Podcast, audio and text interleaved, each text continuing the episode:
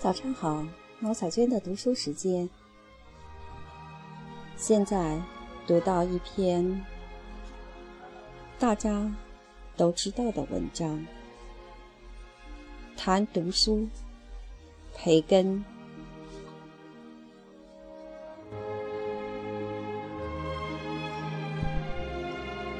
读书足以怡情，足以博采。足以长才，其怡情也，最见于独处幽居之时；其博采也，最见于高谈阔论之中；其长才也，最见于处事判事之际。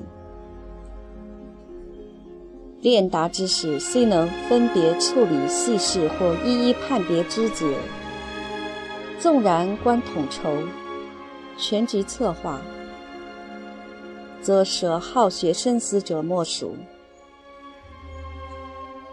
读书费时过多易惰，文采早逝太盛则矫。全凭条文断事，乃学究故态。读书补天然之不足，经验又补读书之不足。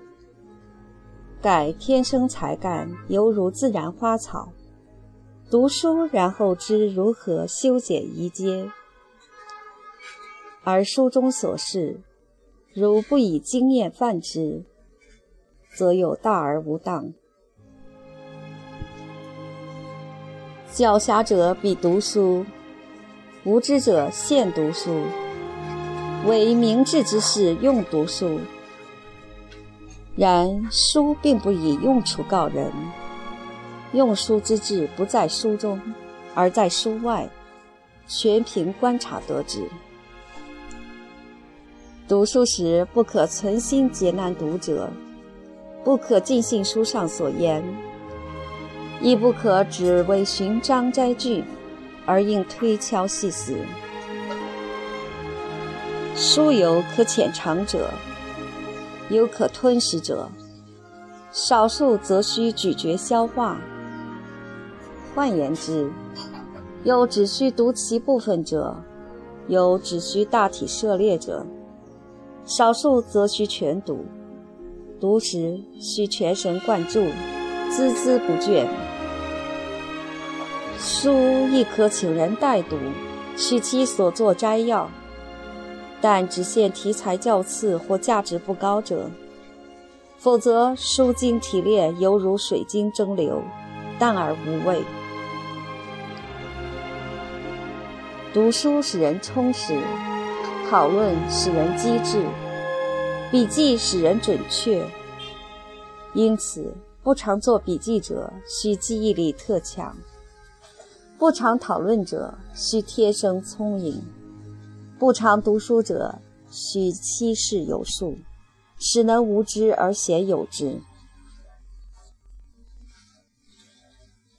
读时使人明智。读诗使人灵秀，数学使人周密，科学使人深刻，伦理学使人庄重，逻辑修辞之学使人善变。凡有所学，皆成性格。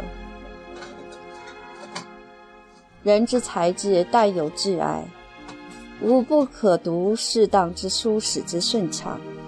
亦如身体百病，皆可借相宜之运动除之。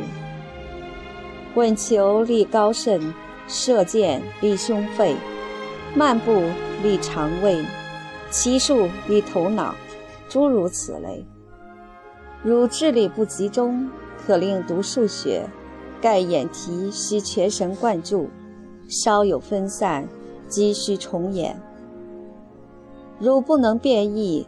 可令读经院哲学，盖是被皆吹毛求疵之人。